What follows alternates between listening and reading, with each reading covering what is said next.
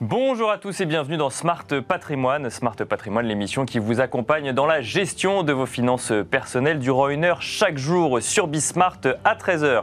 Au sommaire de cette édition, nous ferons euh, tout d'abord un point sur euh, l'ISR comme tous les jeudis. Nous recevrons pour cela Olivia Blanchard, présidente des acteurs de la finance responsable de l'AFR.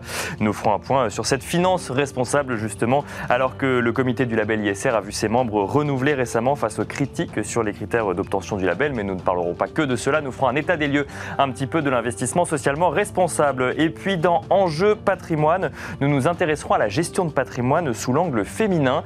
La gestion de patrimoine, les placements ou tout simplement les questions financières sont-elles abordées sous un angle trop masculin? C'est la question que nous nous poserons avec Alix Derinti, cofondatrice de Ladies Bank et banquier privé senior chez Odo BHF, et Corinne Calandini, directrice Wealth Management et banque patrimoniale chez AXA.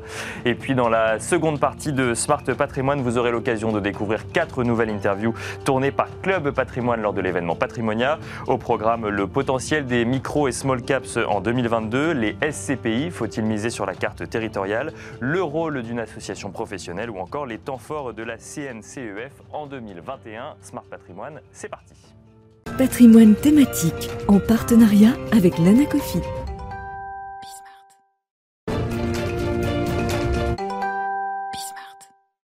Patrimoine thématique, donc comme tous les jeudis, s'intéresse à l'investissement socialement responsable. On va faire un état des lieux un petit peu de, euh, bah, de cet investissement socialement responsable aujourd'hui avec Olivia Blanchard, présidente des acteurs de la finance responsable. Bonjour Olivia Blanchard. Bonjour Nicolas. Bienvenue sur ce plateau. Alors déjà, les acteurs de la finance responsable, qu'est-ce que c'est? C'est une association qui suit un petit peu cette, euh, cette tendance de fond qu'est l'ISR aujourd'hui en France? Effectivement, ça fait partie d'un des sujets donc, que l'association va suivre.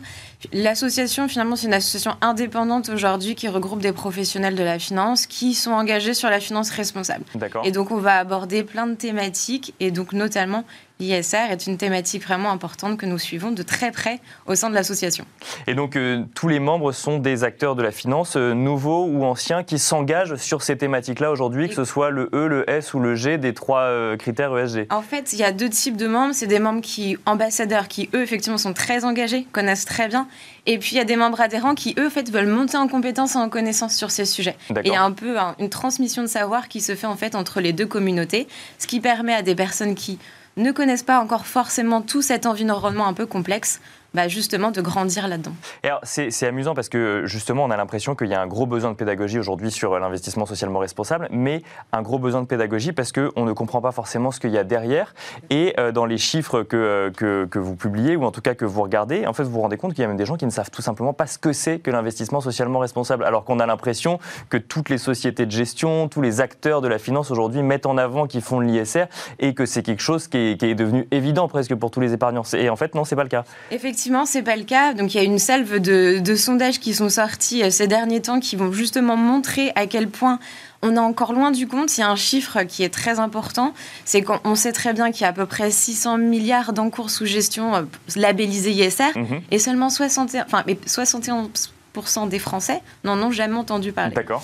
Donc, ah, donc des labels, effectivement. oui, oui, exactement. Des labels qui sont aujourd'hui, on va dire, un peu une sous-catégorie de ce qu'on va appeler l'investissement socialement responsable, mais ce qui est aujourd'hui aussi le plus sûr en termes de fléchage, parce que quand mhm. c'est labellisé, ça veut dire que c'est audité, etc. Donc le process, il est beaucoup plus cadré que quand vous affichez tout simplement avoir une démarche. Mais alors, euh, effectivement, en revanche, on a l'impression que euh, aujourd'hui, si on veut faire de la finance tout court, on ne peut pas passer à côté euh, du côté responsable, alors que ce soit affiché ou que ce soit réel dans la stratégie. Effectivement, on se rend compte qu'il y a de plus en plus une volonté de la place de vouloir afficher, de vouloir changer ses pratiques, d'intégrer en fait ces nouveaux indicateurs extra-financiers, donc ce E, ce S et ce G. Bien sûr. Voilà, on voit bien. Et puis après, il y a cette deuxième démarche aujourd'hui qui est celle de la labellisation, qui va un petit peu plus loin, qui montre un intérêt. Et ça aussi, c'est poussé énormément par la réglementation, notamment la loi Pacte, qui mhm. a un peu obligé voilà, les assureurs à mettre dans leur unité de compte un produit labellisé. Bien sûr, ça va encore se renforcer en 2022.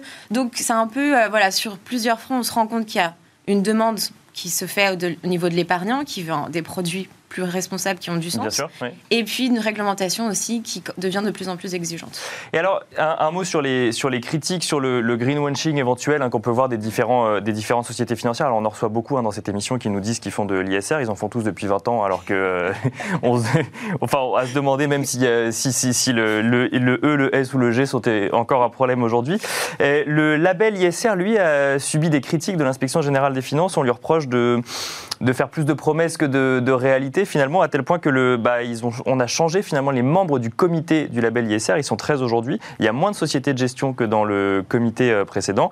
Il y a euh, une nouvelle personne à sa tête, euh, Michel Papalardo, qui bah, est une spécialiste des questions environnementales. Comment est-ce que vous voyez ça? C'est-à-dire que même au niveau de l'État, on commence à se dire attention, on labellise des sociétés qui en fait font pas vraiment l'ISR, affichent de l'ISR, mais n'en font pas réellement. Alors en fait, je pense que c'est effectivement une démarche de vouloir renforcer la crédibilité aujourd'hui du label ISR parce qu'on est en concurrence en fait avec d'autres labels européens. Oui, et c'est vrai que il n'y a rien d'uniformisé aujourd'hui. Il y en a quatre en France, euh, dont un sur l'épargne salariale, mais trois principaux. Et après, il y en a autant en Europe, voire dans le monde. Exactement. Et en fait, finalement, on se rend compte que c'est un marché qui devient assez concurrentiel. Au début, la France était très bien positionnée. Et en fait, on se fait un peu rattraper avec les autres labels européens, notamment qui vont avoir une démarche d'exclusion euh, sur des activités qui vont être jugées non durables. Ce que va pas avoir en fait le label ISR, qui va intégrer que des facteurs ESG. Et c'est là où en fait c'est la limite qui a été critiquée dans le rapport, où bah, aujourd'hui, finalement, c'est devenu un peu le minimum d'intégrer des, critères ESG dans sa gestion. donc euh, voilà, donc maintenant il faut trouver comment aller un petit peu plus loin. Donc comment faire évoluer le référentiel, c'est ce qui a été demandé donc dans ce rapport de décembre. On espère fortement, c'est ce qui sera appliqué et voilà, suivi ensuite avec ce nouveau comité. Et donc, ça, veut dire que là aujourd'hui on faisait quoi? On faisait du best in class, donc en fait on pouvait, euh, on pouvait être un gros pollueur mais euh, avoir un critère S ou G qui était plus ou moins, qui était pas trop mauvais et donc être labellisé ISR et que là l'idée c'est on va dire bah, c'est bien, vous avez fait la première étape mais maintenant il s'agirait de vous engager un peu plus concrètement. Exactement, donc ça va être de voir est-ce qu'ils vont adopter le label ISR ou pas? L'exclusion, ça c'est encore une grosse question. D'accord, l'exclusion c'est une grosse question aujourd'hui. Oui, c'est encore une grosse question parce que c'est très, on va dire, euh, politique aussi. Bah, bien sûr, voilà, aujourd'hui on n'a pas envie de trop embêter nos champions euh, de l'industrie ou autre. Quoi. Exactement, et c'est vrai qu'il y a eu un rapport de, qui est sorti de l'Observatoire de la finance durable qui justement va parler aussi de euh, ces bonnes pratiques à mettre en place et exclusion des énergies fossiles, par exemple, non conventionnelles. Mais peut-être que le label peut aller plus loin parce que non conventionnel, ça veut dire quoi? Est-ce que vous, vous savez, non conventionnel, conventionnel, la différence finalement, bah, ça reste une énergie qui va polluer. Donc, euh, donc, il y a des choses à mettre en place. Je pense qu'il y a des acteurs euh, sur le marché qui, justement, montrent l'exemple. On a l'exemple ce matin avec euh, la Banque Postale, qui a pris une position de place assez forte en disant qu'ils allaient sortir de, justement du financement des énergies fossiles conventionnelles et non conventionnelles pour 2030. Et ça, on peut dire que c'est un très bel exploit. Donc, ce qui montre que c'est faisable, donc que le label, certainement, peut aussi prendre des engagements un peu plus euh, poussés, justement, sur, euh, sur ces questions. L'exclusion, c'est forcément euh, un passage obligé, c'est-à-dire que si on prend l'exemple de Total, qui s'appelle maintenant Total Énergie depuis, depuis quelques mois, on est sur de l'énergie fossile, mais avec aujourd'hui une réelle volonté de changer sa stratégie de génération d'énergie. donc, est-ce que l'exclusion est forcément la, la, bonne façon de faire, ou il faut aussi également prendre en compte le temps nécessaire à changer de direction finalement quand on est une entreprise et qu'on fait un chiffre d'affaires et qu'on a envie de conserver son chiffre d'affaires et d'accompagner le mouvement quand même. Tout à fait. En fait, c'est ce qu'on va appeler la transition.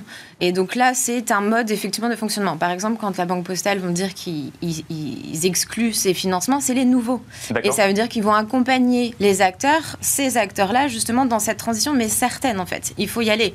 C'est-à-dire qu'on euh, on voit à chaque fois très bien tous les ans les évolutions, mais c'est toujours des faibles pourcentages de leur chiffre d'affaires. Bien sûr. Oui, effectivement. Donc c'est la tendance Mais doit des vraiment grosses de leur communication. Exactement. Donc c'est à ce moment-là où les investisseurs aujourd'hui ont cette responsabilité de les accompagner, mais de les accompagner avec un niveau d'exigence élevé. Alors si on regarde maintenant du côté des épargnants, euh, donc vous l'avez dit, il y a beaucoup d'épargnants qui ne savent même pas ce que c'est que, que l'ISR. Pour ceux qui savent, c'est une vraie volonté aujourd'hui? On peut dire que c'est la priorité ou ça passe après euh, la performance, la sécurité ou ce qu'on regarde généralement quand on fait un investissement ou un placement financier? Effectivement, aujourd'hui, quand même, l'ISR souffre un peu de préjugés euh, au niveau des épargnants qui vont penser qu'un produit responsable va être moins rentable, va être, moins, va être plus risqué. Donc, euh, alors que c'est pas le cas. Mhm. Mais ils ont besoin aujourd'hui, je pense, les épargnants, d'une meilleure communication et surtout d'un meilleur accompagnement. D'accord. Euh, notamment de leurs conseillers bancaires mais qui eux-mêmes devraient monter en compétences et en connaissance sur ces sujets. Et puis aussi euh, des CGP, des conseillers en gestion de patrimoine, qui ont un rôle déterminant aussi justement vis-à-vis des épargnants. Au sein de l'association, on a un groupe de CGP responsables qui se penchent sur ces sujets et qui justement essayent de mettre en place des bonnes pratiques pour voir comment accompagner les épargnants au mieux sur ces décisions d'investissement. Et c'est quoi ces bonnes pratiques? C'est plus de pédagogie, du coup, plus de compréhension finalement de, de tous ces, de tous ces produits-là? Exactement. Et puis aussi la sélection des produits. C'est très important. Et ça, c'est ce qui est aussi très compliqué et assez technique. Quel produit vous proposez? Comment vous le présentez? Quelle histoire vous racontez en fait à votre client pour qu'il ait envie d'investir dans ce produit-là? Alors peut-être, certes, avec une performance un petit peu moins élevée que si c'est dans un produit classique, mais qui a au moins du sens et une utilité sociale et environnementale incontestable. Bah, c'est vrai que c'est une question qu'on peut se poser. Aujourd'hui, on se rend bien compte que euh, les produits financiers ISR euh, n'ont pas à rougir de leur performance. Mais demain, si la réglementation se durcit sur ces produits-là, est-ce que là, va pas y avoir un impact sur la performance? Et est-ce qu'il ne faut pas accepter tout simplement que euh, l'ISR, bah, ça peut avoir aussi un impact sur la performance, mais ça fait partie aussi de cette transition énergétique? Tout à fait. Je pense qu'aujourd'hui, en fait, on est dans un tel contexte que on met encore une fois au cœur du débat bah, ces critères de croissance, de performance. Maintenant, après, ce qu'il ne faut pas oublier, c'est que quand on parle de finance durable, finance responsable, il y a le mot finance. oui, on parle de performance et de rentabilité économique. Maintenant, effectivement, les, les échelles de valeur doivent changer, doivent être différentes. Et c'est tout le débat qu'il y a aujourd'hui, de toute façon, sur croissance, décroissance, croissance. Est-ce que qu'est-ce qu'on change comme modèle économique? Quels indicateurs on prend aujourd'hui, même pour évaluer finalement la rentabilité d'une entreprise? Et euh, donc du coup, euh, selon euh, les, acteurs de la finance responsable, on va quand même dans le bon sens ou vous voyez des, des, améliorations de, de, contexte à, à faire aujourd'hui? On va clairement aujourd'hui dans le bon sens mais il faut accélérer. Parce qu'on on, a maximum. Et là, il nous reste encore 9 ans. On a attendu trop longtemps, on y va trop doucement. Quoi. alors, il y a eu plein de choses qui ont été faites avant qui sont bien, qui étaient. Mais aujourd'hui, il faut vraiment se réveiller et se dire OK, on a construit un, un, cadre qui est bien. Mhm. Mais il faut aller plus loin, il faut être plus exigeant et surtout aller plus vite. Parce que bah, finalement, c'est la planète, c'est l'humain, ils n'attendent pas. Et quand on voit tous les rapports scientifiques, on a 10 ans maximum encore à peu près. Donc euh, il faut y aller. quoi. Et des annonces comme celle de la Banque Postale ce matin sont plutôt des bonnes nouvelles, du coup, pour les acteurs de la finance responsable. Très bonne nouvelle. très bonne nouvelle. Merci beaucoup, Olivia Blanchard. Je rappelle que vous êtes présidente de l'AFR, des acteurs de la finance responsable. Et nous, on se retrouve tout de suite dans Enjeu patrimoine.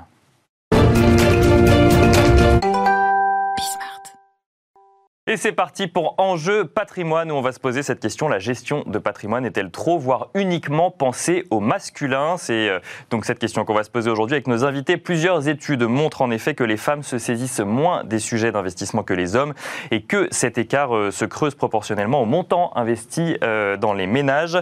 Un article récent du Monde montre d'ailleurs que ces différences d'attrait pour les questions d'investissement tendent même à creuser les inégalités au sein d'un couple hétérosexuel, les hommes réalisant les investissements en leur nom. En contrepartie, nous voyons émerger des offres aux États-Unis notamment de placement par les femmes pour les femmes. D'où viennent ces différences? Ont-elles toujours existé? Et comment les réduire? Nous en parlons avec Alix Doranti, cofondatrice de Ladies Bank et banquier privé senior chez Odo BHF. Bonjour Alix Doranti.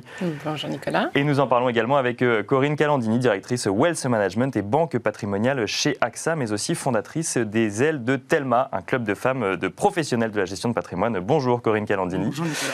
Alors, euh, on peut commencer par le début, par le constat. J'ai euh, dressé un constat en introduction basé sur des études ou des articles qu'on peut lire ou voir sur Internet. On va commencer avec vous, Corinne Calandini.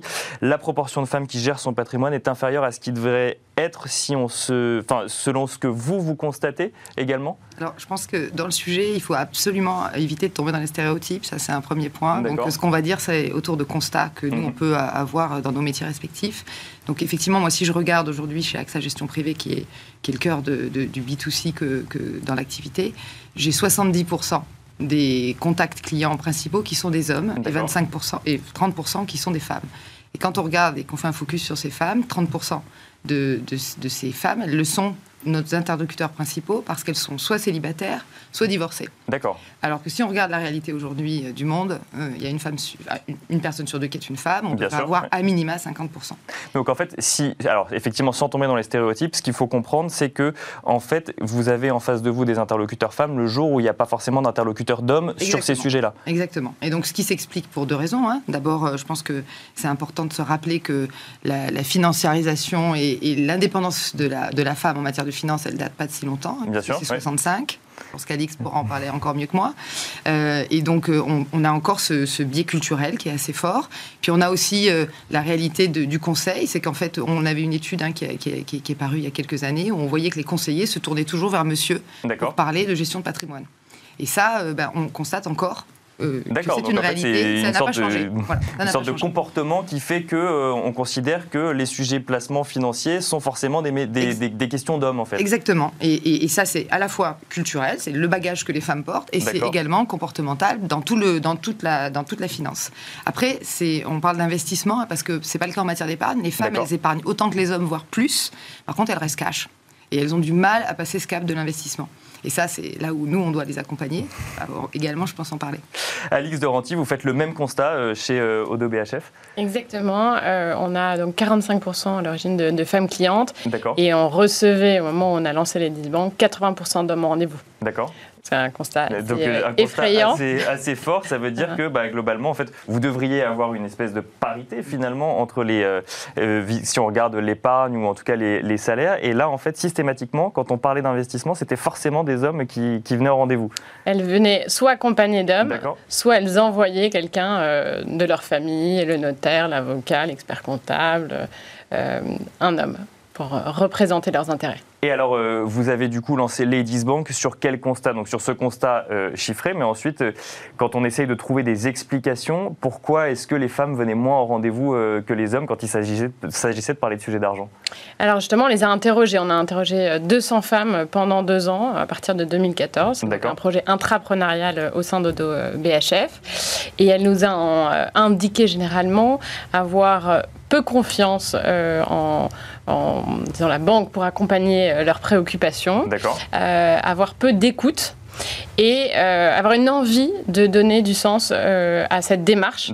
Et donc, elle ne se retrouvait pas forcément dans les, la façon d'aborder de, ces sujets euh, des institutions bancaires en règle générale. C'est un constat assez fort d'avoir assez peu confiance dans la banque pour accompagner dans ces investissements. Ça veut dire que la, banque ne leur parle pas finalement. Que... Exactement. La banque ne leur parle pas. Elle ne se sentait pas à l'aise. D'accord. Donc, c'était tout le travail justement de se, se rendre plus proche des femmes, plus proche de leurs besoins pour que ça semble une évidence pour elles de venir euh, se confier à nous, confier à nous leurs préoccupations pour qu'on puisse y répondre le mieux possible. Et alors, euh, je, ma question est volontairement provocatrice, mais euh, les préoccupations d'un homme et d'une femme sont réellement différentes quand on parle de placement. On pourrait s'attendre à ce que bah, finalement, plus la performance du produit financier est élevée, plus ça plaît à tout le monde.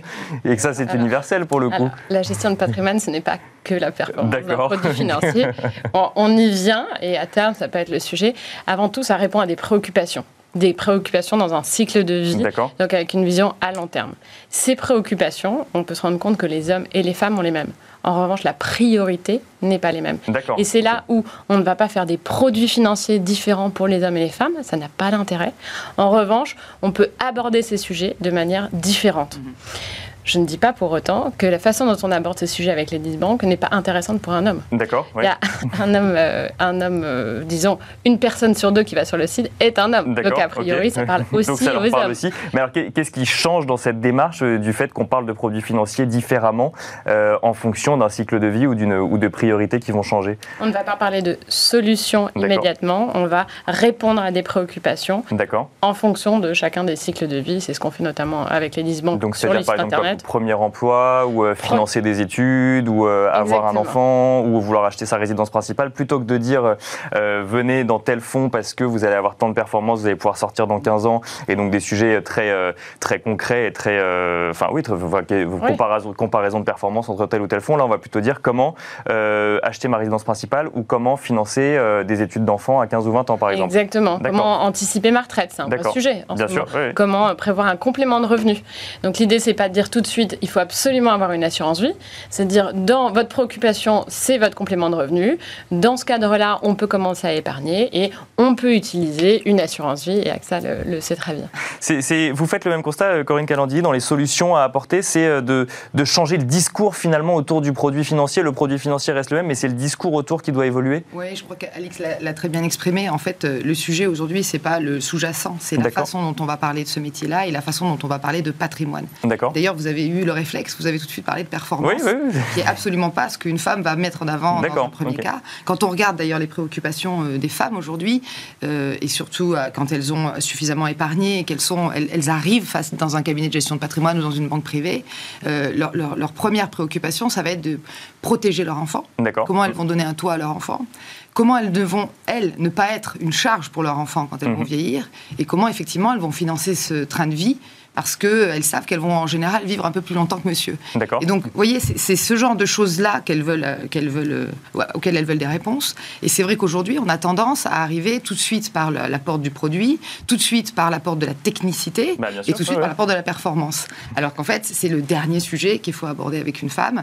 Et, et c'est là où je vous dis tout à l'heure qu'il y a aussi le biais des conseillers euh, pendant des années qui, au lieu d'écouter le client et de parler de ce produit-là, ben, sont allés, allés parler produits, technicité. Bah oui, mais c'est même encore le cas aujourd'hui. Ça, change. ça change un petit peu quand même. Ça change beaucoup, ça change parce que la réglementation, euh, la première réglementation pour une fois, elle nous pousse à parler d'objectifs. D'accord. Et ça, c'est bah, finalement, on peut dire que la réglementation nous aide. Maintenant, on doit parler des objectifs d'un client avant de présenter un produit. Donc ça, c'est quelque chose qui devrait aider les dames à trouver des échos euh, au sein de ces, des conseillers. Et puis parce qu'il y a aussi la féminisation euh, du, métier, mhm. c'est-à-dire qu'il y a de plus en plus de femmes qui sont en front face aux, aux clientes. Et donc là, on se retrouve avec un niveau d'empathie à peu près égal. Et, et, donc on sort... plus que monsieur dans les rendez-vous, effectivement. Pas encore, pas encore, Il y a encore du, progrès, mais c'est vrai que maintenant, en tout cas, euh, et on le voit dans des sondages qui sont effectués régulièrement, elles se sentent plus à l'aise de parler à une femme qui, auprès de, de qui elles vont trouver une écoute et une empathie plus forte.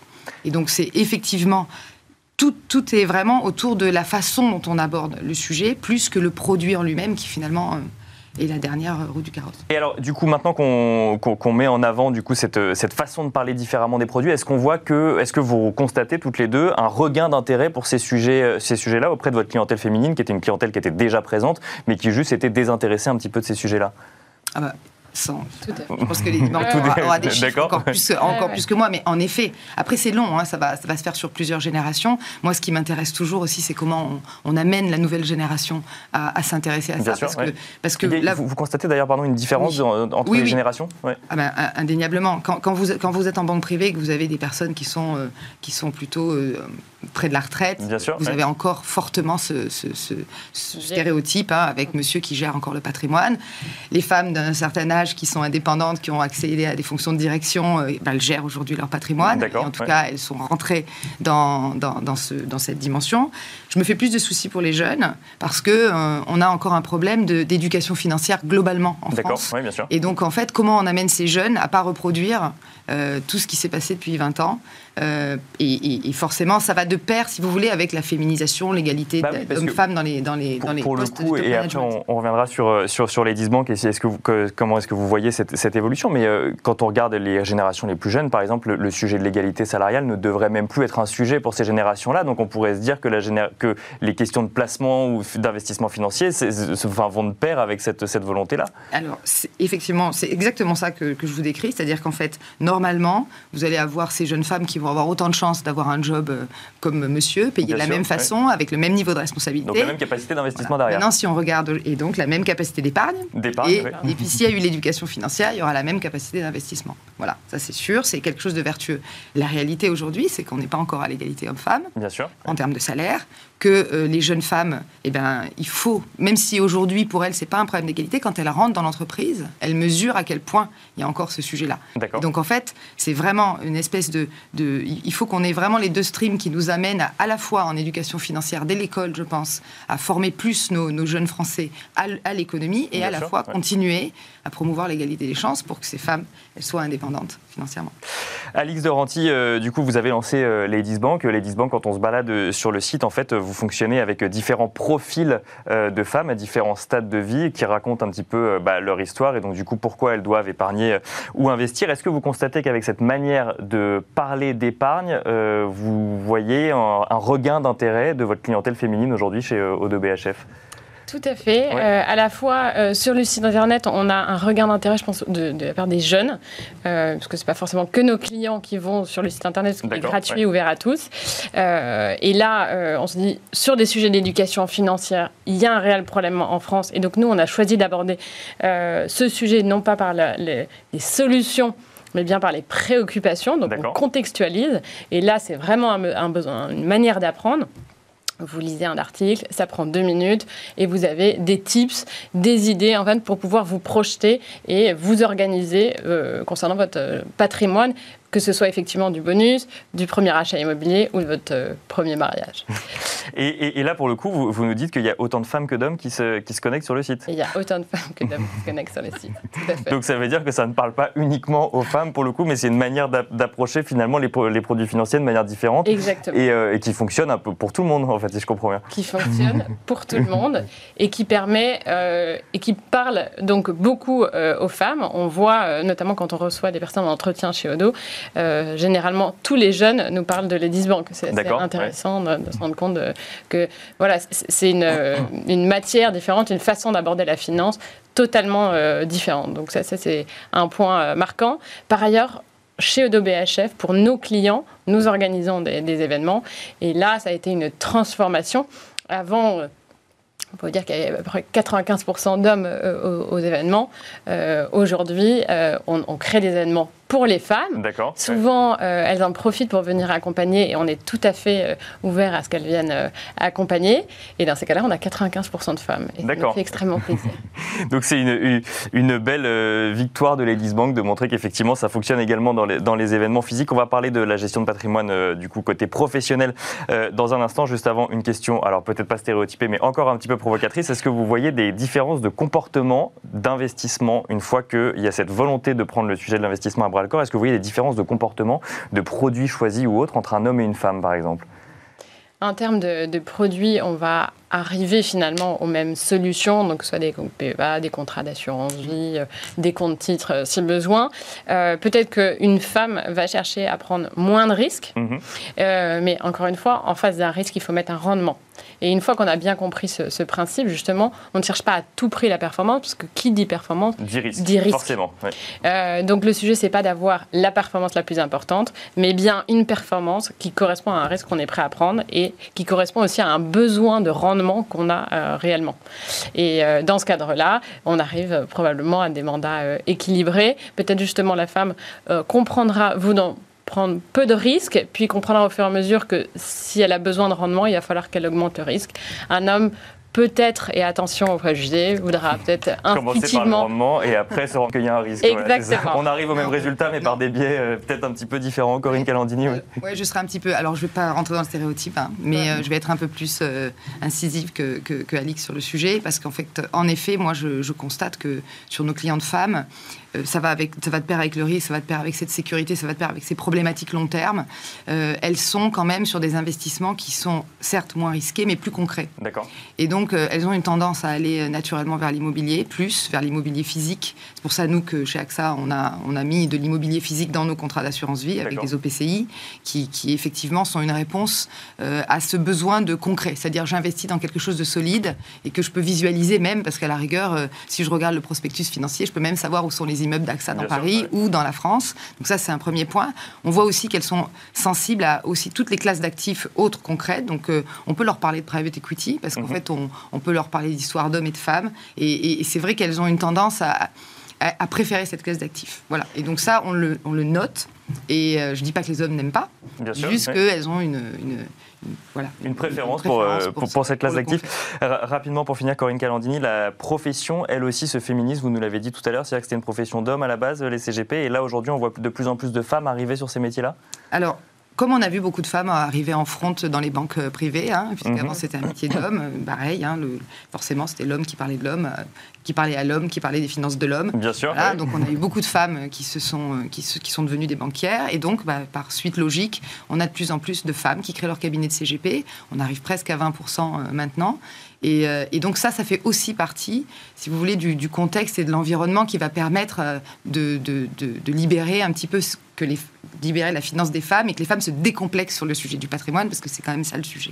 Et c'est pour ça d'ailleurs que vous avez créé euh, le club Les Ailes de Théma, euh, ou euh, bah, donc un club de femmes, de professionnels de la gestion de patrimoine. Merci beaucoup Corinne Calandili, directrice Wealth Management et Banque Patrimoniale chez AXA. Merci Alix Doranti, cofondatrice de Ladies Bank et banquier privé senior chez Odo BHF. merci à vous de nous avoir suivis. On se retrouve tout de suite dans la deuxième partie de Smart Patrimoine.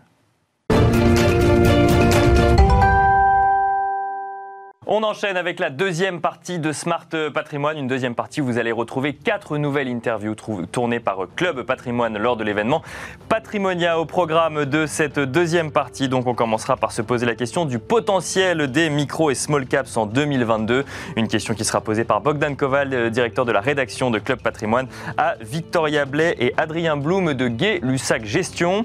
On enchaînera ensuite avec euh, des questions sur les SCPI. Faut-il miser sur la carte territoriale? Une question qui sera posée par Laura Olivier, journaliste chez Club Patrimoine, à Romain Calbert pardon, d'Atlan de Voisin.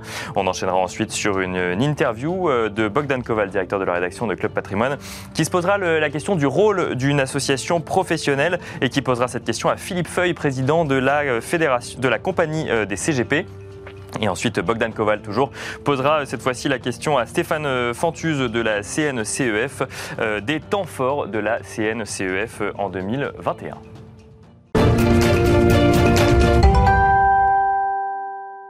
Quel potentiel pour les micro et small caps en 2022 C'est la question que pose Bogdan Koval, directeur de la rédaction de Club Patrimoine à Victoria Blais, qui est responsable des relations clients et du développement chez Gay-Lussac Gestion. Mais une question qui est également posée à Adrien Blum, directeur général et directeur du développement chez Gay-Lussac Gestion.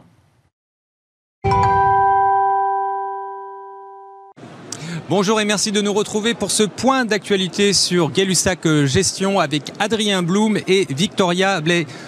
Victoria, Adrien, bonjour. Merci à vous euh, d'avoir accepté de venir euh, sur notre plateau pour témoigner aujourd'hui. Bonjour Bogdan. Bonjour Bogdan. Tout se passe bien sur le stand, ça va? Vous avez réussi à vous libérer un petit peu? Honnêtement, un patrimonia euh, exceptionnel. Alors Adrien, il s'est passé beaucoup de choses chez Gay-Lussac cette année. Est-ce que vous pourriez me résumer un petit peu la situation? Bien, tout d'abord, merci beaucoup Bogdan de nous donner la possibilité de venir nous exprimer sur votre plateau, donc avec Club Patrimoine. Euh, c'est l'occasion pour nous de vous rappeler en quelques mots ce qui s'est passé. 2021 est une année extrêmement chargée euh, pour Gay-Lussac, puisqu'on était anciennement Raymond James Asset Management et avec euh, nos associés, on a eu l'opportunité de faire un MBO, un management buyout, mhm. et de racheter les parts de notre ancien actionnaire majoritaire, Raymond James Financial, la banque américaine. C'est très important de rappeler que ça reste un partenaire privilégié. Donc, euh, puisque nous gérons euh, la SICAV au Luxembourg et nous restons la Manco donc, mhm. de, cette, euh, de cette structure de gestion dans laquelle nous avons importé deux stratégies américaines. Voilà. Et Victoria, vous arrivez avec une nouvelle offre à fait, Bogdan. On arrive avec une nouvelle offre. On continue d'accroître euh, notre gamme de fonds, euh, notamment sur notre expertise microcap. Mhm. On a fermé notre fonds Gay-Lussac Microcap le 11 janvier 2021, donc date à laquelle il a atteint son seuil maximum de souscription, à ah savoir 100 millions d'euros d'encours. On l'a fermé pour protéger nos porteurs de parts. Mhm. On a lancé pour pallier à cette fermeture euh, un autre fonds microcap. Donc l'idée est d'offrir la même ADN que notre fonds initial, mais sur un fonds résolument plus européen. Mhm comme Adrien l'a annoncé hier, euh, nous allons lancer notre euh, expertise microcap sur euh, des microcaps monde.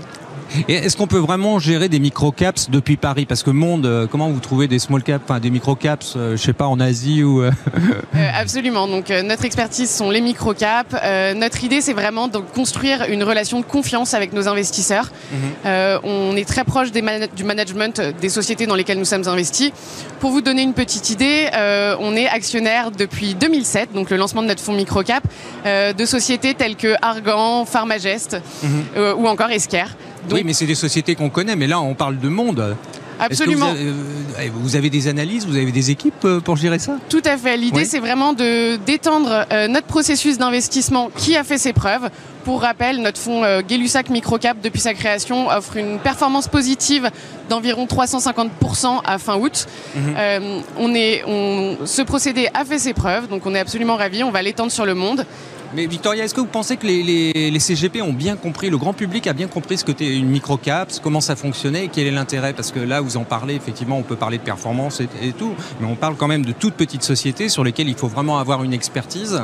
Euh, alors, euh, avec Raymond James, vous l'aviez, mais aujourd'hui, est-ce que vous euh, est-ce que vous l'avez toujours? On a toujours cette expertise, bien entendu. nos clients viennent chez nous justement pour cette expertise sur les petites capitalisations boursières. Euh, donc pour rappel, euh, on investit dans des sociétés ayant une capitalisation boursière inférieure à 500 millions d'euros. Oui, bon d'accord, c'est pas euh, tout petit non plus. Adrien, je crois qu'il se passe des choses aussi au niveau de, l'ISR. Alors vous aussi Vous y allez avant, avant toute chose, euh, au niveau euh, des équipes, c'est important. On a développé euh, nos équipes de gestion. On a recruté deux analystes financiers supplémentaires mhm. pour compléter l'équipe donc qui est dirigée par Louis Fels, hein, qui s'occupe de la gestion collective, et une analyse extra-financière euh, responsable de l'ESG. Donc mhm. ça, c'est très important. Et notamment sur le développement de, cette nouvelle offre, euh, c'est indispensable pour pouvoir maîtriser au mieux euh, les, les positions C'est important d'avoir aujourd'hui de l'ESG dans, dans, sa gamme pour les CGP, là, vous l'avez constaté sur... Ne, alors je vais, je vais rester positif. L'ESG est indispensable ah aujourd'hui mhm. sur la, pour la transformation d'aujourd'hui de, et de demain. Euh, donc euh, vous me parliez d'ISR, c'est l'occasion pour nous de vous annoncer euh, pour et au titre de la gestion privée, puisque c'est un département qui est important chez nous et pour nous. Donc avec Aurélia Damalène qui est directrice générale également à nos côtés, responsable de la gestion privée. Donc on a décidé, on a travaillé ardemment sur une nouvelle offre qui est un, de lancer un mandat de gestion ISR, donc ah oui, sur l'investissement socialement responsable. Mais pour la gestion privée simplement Pour la Pourquoi Parce que vous pensez qu'en gestion privée, les gens sont plus sensibles à ce thème-là, le comprennent mieux qu'une euh, population euh, C'est une demande. C'est une demande que nous avons de la part de clients, de prospects, euh, même de CGP, qui mhm. souhaitent faire bénéficier en fait et à la fois notre expertise de gestion et à la fois d'avoir cette tendance sur le SG mhm. qui en fait nous permet d'exclure à peu près 35% en fait de, sociétés, hein, secteurs d'activité.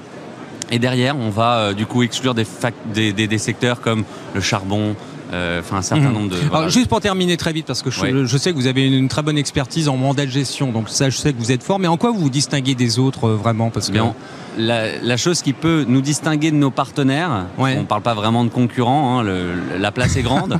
c'est politiquement très correct, mais non, c'est, je vous laisse continuer. C'est une vérité. En réalité, ce qui nous distingue, c'est vraiment notre expertise au niveau du tout stock le monde picking. expertise, Adrien, ça, suffit pas. Tout à fait. Au niveau du stock picking, et en fait, avec un process de gestion qui est strict et normé. Mhm. Donc offrir de la récurrence de performance dans le temps et euh, avec euh, surtout euh, une maîtrise des drawdowns.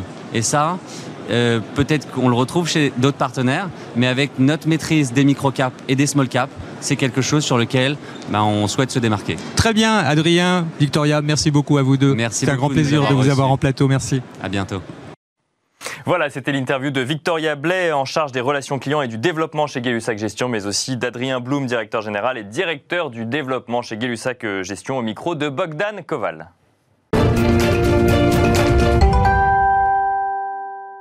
SCPI, faut-il miser sur la carte territoriale? C'est la question que pose Laura Olivier, journaliste chez Club Patrimoine, à Romain Calbert, le directeur des partenariats chez Atlante Voisin. Faut-il miser sur la carte territoriale? On en parle tout de suite avec mon invité euh, d'Atlante voisin. Bonjour Romain Calder. Bonjour. Vous allez bien? Très bien, merci. Alors c'est vrai que vous êtes connu euh, pour votre expertise immobilière euh, en région. En quoi ça reste un atout aujourd'hui? Alors c'est vrai qu'historiquement on est connu hein, pour cet aspect régional. Alors la première chose à dire, c'est qu'on est dijonnais. Hein. Nous historiquement la société a été créée en 68. On gère des SCP depuis 1968 et la société a, été, créée hein. à Dijon, tout à fait. Euh, et on a conservé finalement une, euh, expertise forte sur les régions. Mhm. Notre SCPI euh, Épargne-Pierre, hein, notre SCPI phare, investit beaucoup dans ces grosses métropoles régionales. Et ça nous a permis finalement de tirer profit, et ça nous permet encore de tirer profit de ce phénomène de métropolisation qui est à l'œuvre depuis plusieurs années. Avec des mhm. métropoles en France qui deviennent de plus en plus importantes, qui, qui prennent de plus en plus de poids finalement. Je sais que vous dites souvent que vous achetez mieux. Qu'est-ce que ça veut dire? Alors, c'est jamais simple de répondre à cette question, hein, mais finalement, il euh, faut souvent regarder ce que veut le vendeur. Alors le vendeur, il veut toujours vendre le plus cher possible, bien entendu, mais il veut, aussi que, la, transaction se passe bien. Et finalement, euh, il faut qu'il ait confiance pour ça. Finalement, on arrive à lui offrir, on lui offre une, certaine forme de garantie d'exécution, euh, que, que la transaction se passe dans les meilleures conditions pour lui. quel type de bien vous achetez actuellement? Aujourd'hui, quels sont ceux qui vous intéressent? Alors nous on est toujours euh, notre volonté sur, nos, sur notre SCP épargne pierre, c'est toujours d'être le plus diversifié possible, donc à la fois bureau, commerce, bâtiment d'activité, entrepôt, et même depuis, euh, depuis peu hôtellerie de plein air. Donc on, perpétue finalement cette volonté d'avoir le, véhicule le plus diversifié possible bah, pour passer les, d'éventuelles difficultés de marché et pouvoir rebondir le plus facilement. c'est vrai que c'est une SCPI euh, diversifiée. Euh, pourquoi vous n'êtes pas plus présent sur la logistique? Parce qu'apparemment, là, c'est vraiment un créneau euh, porteur en ce moment. Alors c'est vrai que le, créneau est porteur, hein, il y a beaucoup d'acheteurs, alors ça fait quand même monter les prix, hein, donc c'est toujours, euh, euh, faut toujours avoir ça en tête hein, finalement, hein, sur les actifs de rendement, tout à fait. Et faut aussi avoir en tête que l'enjeu hein, sur l'immobilier tertiaire, c'est le départ du locataire. Finalement, il faut avoir la capacité, le jour du départ mm. du locataire, de relouer dans les mêmes conditions, au même niveau de loyer, un, un futur locataire. Euh, or, le bureau, le commerce, sont quand même des actifs qui sont les plus liquides, qui sont les plus facilement transformables pour accueillir un nouveau locataire. Alors, Épargne Pierre le label euh, ISR. Qu'est-ce que ça vous apporte, euh, ce, qu'est-ce que ça vous apporte ce, label hein, aujourd'hui? Bah, La première chose qui est importante d'avoir en tête, c'est un, des vrais liens avec les locataires, hein, parce que pour avoir la labellisation ISR, il faut avoir beaucoup d'informations euh, de l'actif du locataire. Hein. à titre d'exemple, c'est consommation énergétique. Donc finalement, c'est des liens forts avec nos locataires. Or, nos locataires, c'est aussi nos clients. C'est eux qui permettent bah, d'encaisser de, la meilleure façon de la meilleure façon possible les loyers et donc de distribuer de la meilleure, euh, de la meilleure façon derrière aux, épargnants porteurs de part d'épargne pierre. Donc déjà, c'est une connaissance approfondie de nos locataires et donc de nos actifs. Oui, parce que récolter beaucoup de données, hein, c'est ça que ça signifie, hein, surtout. Euh, quel est l'intérêt quand on a un parc ancien? Ça doit être un peu compliqué, du coup. Ah, l'enjeu, il est là, hein, justement, c'est dans, cette euh, logique de non-artificialisation des sols. C'est finalement de travailler sur le stock qui représente aujourd'hui à peu près 99% de, l'immobilier, euh, l'immobilier tertiaire. Donc, c'est euh, améliorer, améliorer nos actifs donner plus de confort à nos locataires bah, pour, pour rendre plus vertueux nos actifs et donc la SCPI. Alors je sais que vous avez mis de, nouveaux services en place pour les CGP. Bon, ça tombe bien ici à Patrimonia, je pense que vous en avez pas mal parlé. quels sont ces services? Alors, tout d'abord, c'est la souscription dématérialisée. On a un nouvel outil mhm. qui permettra à la fois de faire des souscriptions en pleine propriété, mais aussi en démembrement. Chose qui était quand même très attendue par nos, partenaires professionnels du patrimoine. C'est quelque chose qui vous demandait? Oui, tout à fait, tout à fait.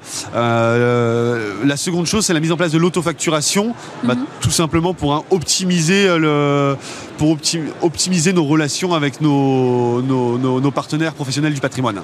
L'autofacturation, ça c'est quelque chose qui est important euh, pour les CGP Oui, tout à fait, tout à fait, parce que finalement c'est du, euh, bah, du travail administratif en moins à la fois pour la société de gestion, mais aussi pour, euh, pour, pour les cabinets de, conseil. Donc finalement, ça, ça va simplifier leur démarche. Donc ça, c'est une histoire de gain de temps aussi. C'est ça qui est important aussi. Exactement, exactement. Alors, vous en avez rencontré beaucoup hier. C'est la deuxième journée à Patrimonia. Donc c'est le moment de faire un premier euh, bilan, de dresser le bilan de la première journée bah, Beaucoup de monde, hein, beaucoup de monde. On avait forcément un petit peu d'inquiétude finalement sur l'affluence. Hein, euh, comment allait être cette affluence après, après une, année et demie sans, salon ou avec des salons euh, en, jauge réduite, mais beaucoup, beaucoup de monde, beaucoup d'enthousiasme. Donc ça fait, bah, ça fait plaisir hein, tout simplement de, revoir nos partenaires avec, avec cet enthousiasme et l'envie, bah, l'envie de découvrir nos actualités. Mais justement, de quelle actualité vous parle le plus?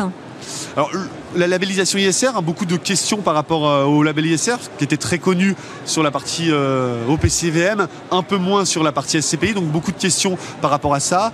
Des questions aussi sur les rendements, forcément. Hein, euh, Évidemment. Forcément, les, leurs clients attendent des, bah, performances qui, soient bonnes sur. Ils sont satisfaits Ils sont satisfaits des rendements Tout à fait, parce que sur l'épargne pierre, on sera sur un rendement au-dessus de 5. Donc euh, on, reste hein, finalement dans la, dans la même lignée par rapport. La, la moyenne, c'était quoi C'était 4,18, 4,20 L'année dernière, tout à fait, tout à fait. Donc nous, en ce qui nous concerne, hein, on reste sur un rendement supérieur à 5, dans la même lignée que, que, 2020. Donc c'est aussi, euh, aussi un point qui, les rassure. Merci beaucoup Romain d'avoir été avec nous euh, sur le plateau ici à Patrimonia. Merci, à bientôt. Voilà, c'était Romain Calbert, directeur des partenariats d'Atlante Voisin, au micro de Laura Olivier, journaliste chez Club Patrimoine. Quel est le rôle d'une association professionnelle? C'est la question à présent qui va être posée par euh, Bogdan Koval, directeur de la rédaction de Club Patrimoine, à Philippe Feuille, le président de la fédération, la compagnie des CGP. Bonjour et merci de nous retrouver pour ce point d'actualité sur la gestion de patrimoine avec Philippe Feuille, le président de la compagnie des CGP. Philippe, bonjour. Bonjour Bogdan. Vous allez bien? Très bien, merci et vous? Ça me fait grand plaisir de vous avoir en plateau parce que c'est compliqué de vous avoir. Hein. Vous avez été euh, au moins intercepté dix fois sur moins de 50 mètres. C'est exceptionnel. Ben, écoutez, quel talent, quel talent. non, mais je pense que ça veut dire que c'est positif tout ça, donc t'as mieux. oui, très bien. justement, euh, où en êtes-vous à la compagnie? Bah, Écoutez, la compagnie se porte très bien, d'abord parce que nous sommes en train de nous développer de plus en plus, puisque nous venons de dépasser les 600 adhérents, donc ah ça oui, faisait partie 600 des... Oui, 600, et oui, tout doucement, euh, ah gentiment, mais on fait notre bonhomme de chemin. Euh, la deuxième des choses, c'est qu'effectivement, nous sommes en train de nous étoffer autour des équipes de notre délégué général Patricia Pietriga, puisque nous avons des personnes qui nous ont rejoints. Et puis on se développe aussi euh, et on est prêt, vous le savez depuis longtemps, nous sommes prêts pour euh, accueillir donc les courtiers IOBSP et mhm. IAS, puisque nous sommes déjà passés par là, donc nous sommes prêts. Oui, mais le hein courtage, on en a déjà beaucoup parlé. Il y a un domaine sur lequel je vous attends beaucoup, c'est euh, sur les jeunes. Il paraît que vous voulez ouvrir euh, la sauce aux jeunes. Ben, bien sûr, mais bien sûr. D'abord parce que vous savez que je suis entouré de jeunes euh, au travers de mes cabinets. Et puis deuxièmement, je me rends compte que nos jeunes, puisque j'interviens sur les masters euh, en gestion de patrimoine, etc., ont besoin d'être bien accompagnés avec une notion technique mais aussi pratico-pratique. Mhm. Et qui de mieux qu'un professionnel qui peut apporter un autre professionnel? Et puis il y a un phénomène aujourd'hui qui se passe puisque avec le confinement, nous savons qu'il y a eu des signatures électroniques, des développements au niveau mhm. des logiciels CRM, etc. Et j'ai envie de créer une commission qui va permettre effectivement de pouvoir, euh, euh, disons, créer des synergies euh, mhm. interjeunes qui seraient assez intéressantes. Il y a un domaine aussi qui est euh, très important, c'est cet intérêt aujourd'hui des fonds pour la profession et ces fonds qui rentrent dans des, dans des cabinets. Quelle est votre position là-dessus? Ma position, Bogdan, elle est très claire. Je peux tout à fait comprendre, nous sommes dans un monde qui est euh, orienté vers la finance, mais il faut quand même pas oublier que si nous avons choisi ce métier, mhm. c'est pour être libre et indépendant. Mhm. Et la deuxième des choses, c'est que ce que je crains, c'est ma petite expérience du métier, mais euh, ce que je crains, c'est de voir aujourd'hui un système qui va être d'un côté une industrialisation du monde financier mhm. et nous, au niveau des TPE, des PME, etc., nous sommes quand même, je pense, la plus grosse entreprise de France, quelque part. Je pense qu'il faut que nous soyons très vigilants parce que ce que l'on croit gagner aujourd'hui, on risque de le perdre et demain en indépendance et en liberté. mais et également mais par exemple chez Cyrus ou chez Erez, les fonds de pension sont minoritaires quand même. Hein. donc c'est juste. Euh, oui, mais euh, Bogdan, on ne va pas refaire le monde. On sait très bien que on rentre par la petite porte et après euh, on peut faire des choses en interne qui vont permettre de pouvoir développer et d'apporter des capitaux beaucoup plus importants. Oui, mais c'est ce qui se dit aussi, c'est que beaucoup de cabinets sont très contents d'être sollicités et que les prix s'envolent un petit peu. Hein. C'est comme dans l'immobilier. Vous venez de, vous devenez de plus en plus cher là. Mais j'en suis, j'en suis ravi. Mhm. Mais je crois qu'il ne faut pas oublier que quand même, il y a ce qui s'appelle un équilibre économique, une chaîne économique, et que de vouloir nous tirer vers le bas par tous les moyens, et également... Ah bah, justement, euh, David Charlet, on en discutait euh, aujourd'hui même, euh, il, affirme le contraire. Lui, il pense qu'au contraire, ça tire vers le haut et que c'est très bien pour la profession. Ah, je ne suis pas tout à fait convaincu, et je respecte ce que David a pu dire, mais moi je vois qu'aujourd'hui, il y a des petits cabinets à dimension humaine qui, a, qui ont très bien accompagné leurs clients pendant la période de confinement. Mhm. Je ne suis pas du tout convaincu que quand on arrive à un certain niveau de développement, on ait euh, une approche et une proximité, un accompagnement qui soit important. Mhm. Mais bon, écoutez, moi, il n'y a, a, pas de problème, mais je suis là pour défendre nos professions.